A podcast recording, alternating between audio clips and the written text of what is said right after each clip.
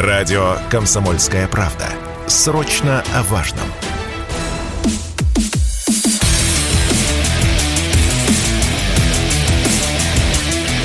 Программа с непримиримой позицией.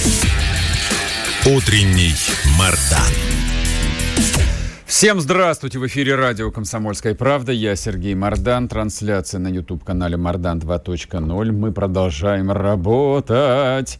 Хотя после вот э, того нашумевшего тезиса про запорожских э, учителей, перспектива отправиться куда-нибудь э, на русский север, а множество политических украинцев – писали, что мы тебя забаним жалобами в YouTube, тебя забанят.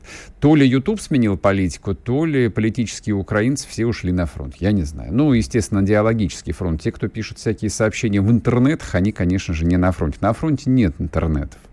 А поэтому вот обещанный на сегодня Дмитрий Стишин, специальный корреспондент «Комсомольской правды», ну, правда, Дима вчера предупредил, типа, если будет связь. А какая связь? Вот э, сегодня проснулся, я в 5 утра читаю новости, обстреляли в Донецке, вы не поверите, пивзавод.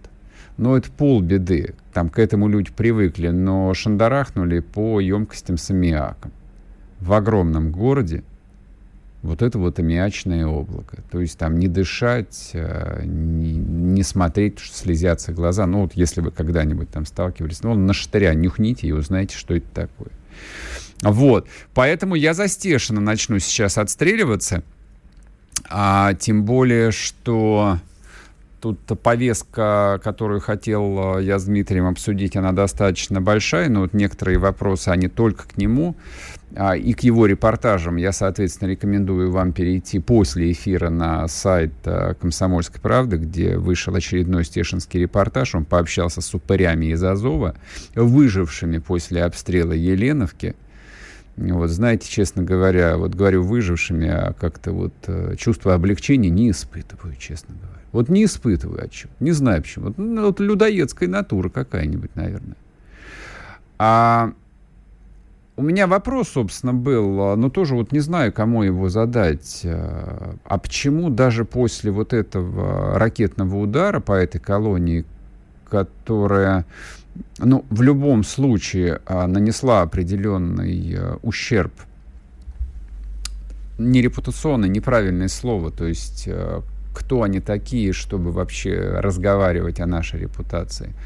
А, скажем так, нанесла ущерб нашему влиянию на некоторые референтные экспертные группы на Западе.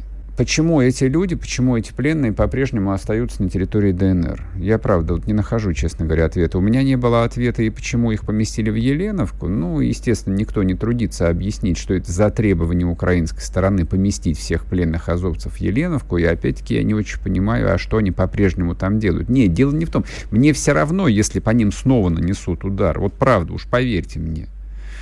Но если предполагается их менять, ну, как бы желательно внести некоторую ясность. Если предполагается трибунал, по которому тоже, в общем, водные меняются каждый день, не-не-не, вот Пушилин, он поддерживает там оптимальный уровень уверенности, он говорит, что да, трибунал состоится, возможно, даже до конца лета, хотя до конца лета осталось-то, в общем, меньше трех недель.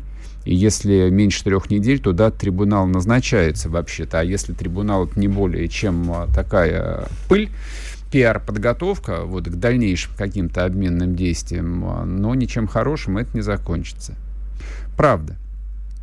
Вот. А, ну и отвечая на вопрос, который практически каждый божий день в комментариях задают люди, а что там слышно по этим а, наемникам, по которым суд уже прошел, и сроки апелляции месячные тоже вроде бы как прошли, их так, такие их расстреляют или нет? Отвечаю вам, я не знаю. Я не знаю, правда. Правда. Я, вот, а, есть такое ощущение, что их, конечно же, не расстреляют. Вот если уж совсем на чистоту. Вот если вот положив а, руку на грудь на сер- в области сердца и зад- задать э, себе вопрос, расстреляют их или нет. Я в это практически не верю.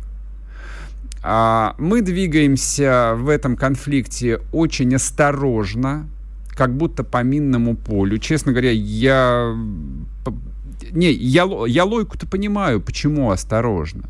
Потому что вот тот формат, который изначально задан, специальная военная операция, он определяет очень многое. Вот, вот э, он, собственно, означает и то, что там нефть, допустим, продолжает идти по нефтепроводу «Дружба» через территорию Украины, которая вроде бы как с нами воюет. Вроде бы как. Но нефть продолжает идти. Она остановилась на какое-то время, потому что возникла проблема с транзитом. Это значит, мы платили Украине все прошедшие пять месяцев за транзит.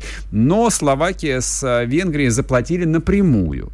А у меня, например, нет никакой уверенности, что хохлы там не врезались в этот нефтепровод и часть нефти а, не отбирают из нефтепровода дружбы и не делают из него дизель для своих танков. Например. Например. И, и я правда этого не понимаю. Еще я не понимаю, почему газ идет через территорию Украины. То есть я понял, что Северный поток-1 практически заблокирован. По нему, по нему идет всего 20% мощности.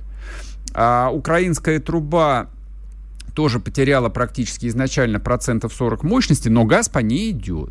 Это значит, что ее обслуживают компрессоры, специально обученные люди, транзитные платежи и все остальное прочее. Вот вы же спрашиваете, а почему это называется СВО?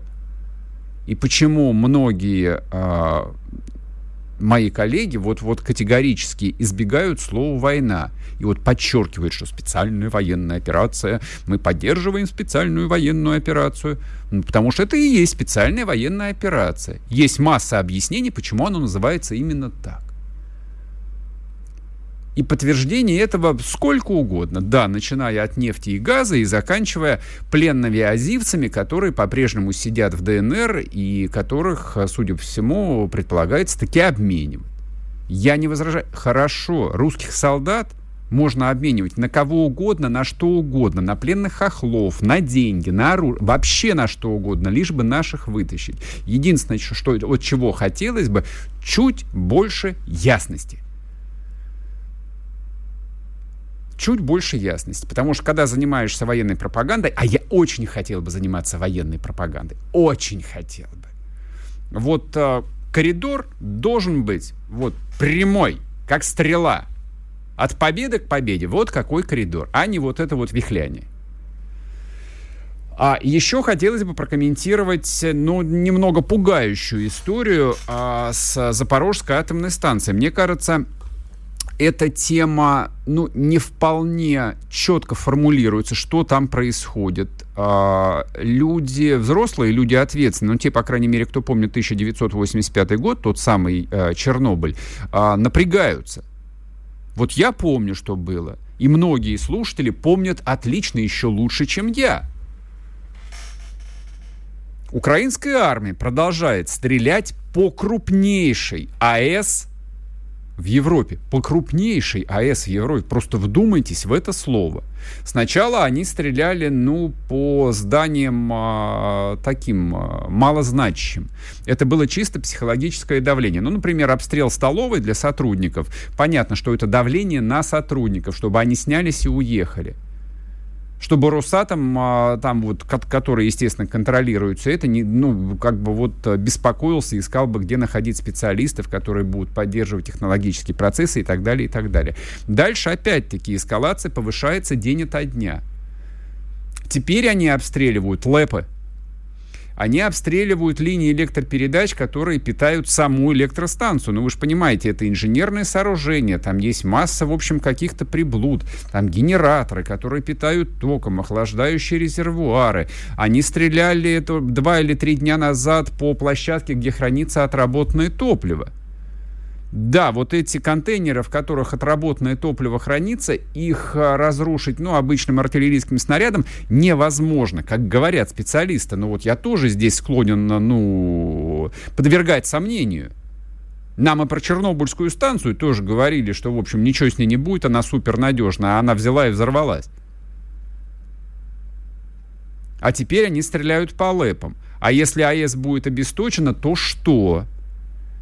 Нет никаких э, вот оснований э, сомневаться в том, что специалисты российской корпорации Росатом справятся с любой задачей что они, даже если вот все там эти украинские оставшиеся инженеры снимутся и уедут, с этой АЭС все будет в порядке. Но тем не менее, но это же проблема. То есть это реально большая угроза. Скажем так, это большая проблема, не меньшая, а может быть даже большая, извините меня за этот цинизм, чем ежедневные обстрелы Донецка. С этим, с этим же что-то сделать надо. А отвечая на вопрос, я вчера докопался, почему они стреляют по АЭС, фантастический цинизм. Они таким образом пытаются не допустить отключения ее от украинской энергосистемы, а все идет к тому, что в сентябре а, ее таки отключат и запитают на Крым и на Херсон а это минус 20% всей электроэнергии Украины. И она сразу одномоментно стоит, становится энергодефицитной сразу становится энергодефицитной. Знаете, какое технологическое решение я сегодня придумал, как остановить обстрелы? А, нужно шандарахнуть калибрами по электроподстанциям, причем не просто где-нибудь, а конкретно города Киева. Нужно обесточить Киев. Просто обесточить Киев. И проблема решится сама собой. Сейчас короткий перерыв и продолжим. Не уходите. Спорткп.ру О спорте, как о жизни.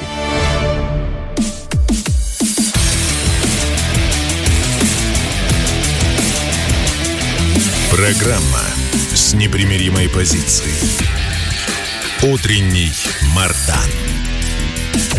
И снова здравствуйте, и снова в эфире радио «Комсомольская правда». Я Сергей Мордан. Нет, к сожалению, не получается соединиться с Дмитрием Стешиным. Ну, в общем, причину я сразу объяснил, поэтому здесь не то, что претензий быть никаких а, не может. Там, я лично прекрасно понимаю, и с Димой мы неоднократно по этому поводу говорили. И с, и с Коцем, кстати, тоже говорили. А он тоже как-то не вышел в эфир, потом мы с ним списались, он говорит, а у нас электричества не было, и мне пришлось там куда-то ехать, чтобы зарядить мобильный телефон. Ну, вот такая вот жизнь. Из хороших новостей, вот чтобы не ввергать э, вас э, в утреннюю депрессию, да какая депрессия, вы же слушаете радио «Комсомольская правда», самое позитивное радио России. Значит, э, вчера выступал заместитель главы администрации президента Кириенко Сергей Владимирович. Слушайте, вот вам позитив. А вот вам живой такой жирный, хороший позитив. Что сказал Кириен? Кириен сказал, что с 1 сентября школы, работающие на освобожденных территориях, а также в Донецке и Луганске, переходят на российские стандарты, на российские учебники. И шутки в сторону. Это самое важное. Я даже убежден в том, что это важнее, чем военные сводки, потому что на фронтах объективно некоторое, не, не, не некоторое, а затишье. То есть там идут позиционные бои. И, в общем, человеку, который э, за пять месяцев подустал э, находиться в постоянном стрессе, все это, ну, мягко говоря, либо неинтересно, либо не очень интересно. Поэтому там, я вот предпочитаю военными сводками радиослушателей и не, и не мучить. А важно, конечно же, мы расскажем.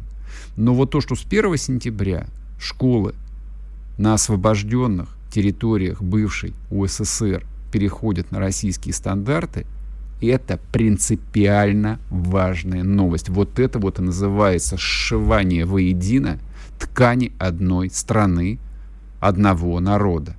Потому что настоящее разделение страны началось, конечно же, не в 91 году, не с того момента, когда в Киеве сначала ввели купоны, кто помнит, потом ввели гривны вот эти, там, бесконечные выборы. Это все ерунда.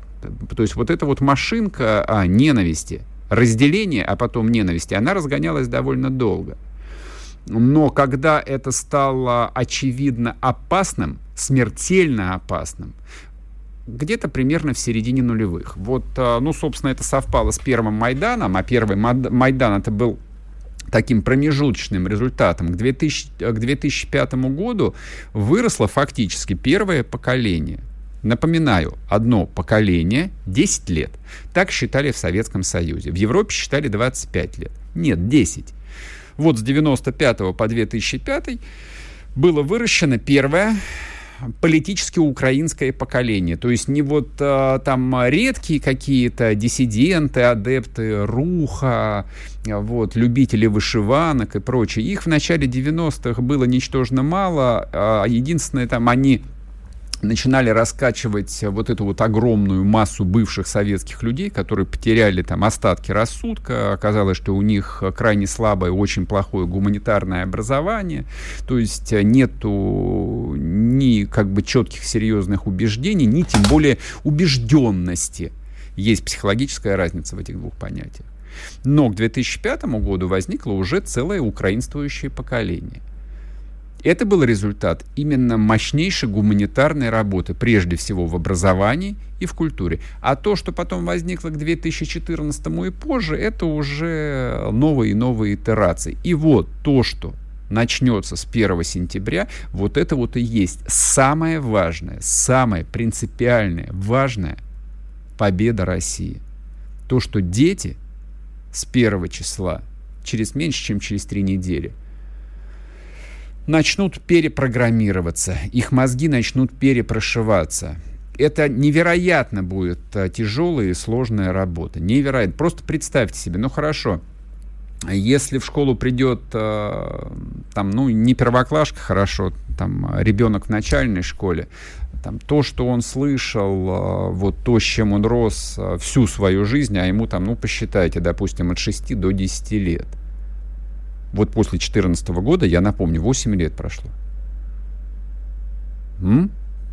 Просто вдумайтесь, насколько это гигантский срок. Вот этих вот маленьких детишек, ну, там, до 11, до 12 лет, с ними будут немножечко попроще. Хотя вот как Бояков был у меня в эфире, они ездили в Мариуполь, э, там для деток э, ставили спектакли, вот он был шокирован, что дети, дети, дети в Мариуполе, в русском Мариуполе, многие не знают Пушкина. Просто вдумайтесь в это. Какая а, гуманитарная катастрофа вот по факту там а, случилась. Катастрофа, она ведь не в том, что разрушили Попасную и сейчас там решают а, восстанавливать город или нет. Катастрофа, она в людях. Люди пережили катастрофу. И вот с первого числа э эта катастрофа будет изживаться. И вот это вот строительство, вот это восстановление – ткани общего народа и, соответственно, общей страны, общей судьбы. Вот это вот э, самое важное, что есть. И самое сложное, потому что со строительством более-менее понятно. Это чистая, чистая технология. Это вот так называемые э, там, политики-технократы, которых в России выращивали последние 15 лет. Главное, чтобы губернатор технократом был. Угу. Ну да. Вот технократы с этим справятся. Они сядут, посчитают там сметы, снипы, тудем-сюдем, а, значит, нагнать рабочих, нагнать техники. Люди профессиональные, строить быстро умеют. У нас есть а, и компании, и специалисты, и инженеры, и управленцы, которые умеют быстро строить. Коммуникации, дома, дороги. Было бы желание, были бы деньги. Все решат. Но вот эту вот работу, которая начнется с людьми, ее нельзя ускорить, а самое, что так напрягает, а, что и специалистов нету. Мы сегодня об этом будем подробно говорить. Вот в эфир выйдет а, Александр Дугин, знаток человеческих душ. Вот это я хотел бы с ним прежде всего обсудить. И то, что здесь у нас внутри, почему я говорю, что специалистов, которые умеют перепрограммировать мозги или программировать мозги, у нас с этим проблемам, у нас здесь, в общем, как бы э, война-то идет. С переменным успехом, кстати. С переменным успехом. Я даже вот э, затрудняюсь сказать, кто в этой войне побеждает. Иногда возникает ощущение, что не мы. Не мы. Такие тоже позиционные бои, вроде бы так. Вялые перестрелки, но коллективный Ургант с коллективным Херманисом. Это не ругательное слово, это такой очень известный, э, хороший театральный режиссер. Вспомним, вспомним еще про него сегодня. Вот. Они сидят в глубоких блиндажах и тоже готовятся перейти в контрнаступ, как украинская армия. Там, э, в Запорожской, в Херсонской, в Донецкой, в Луганских областях, э, вроде бы как попроще. Там вот этого открытого врага нет уже. И это правда, там действительно, вот, вот там мир черно-белый. Вот те, кто враги, там понятно, что с ними делать. Ни у кого особых, а, не то что иллюзий нет, даже, в общем, люди не рефлексируют. А здесь, да, здесь рефлексируют, а здесь продолжается обсуждение, да, как, как же мы будем жить дальше, если нам не будут давать визы в Европу. Главная, главная проблема, которую вчера переживали а, российские журналисты. Я думаю, что многие нормальные люди, которые читали, под, ну, подписано на телеграм-канале, э, были в некотором недоумении. Почему об этом так много, много пишут? Неужели авторы считают, что это такая большая проблема, что это действительно кому-то до такой степени интересно?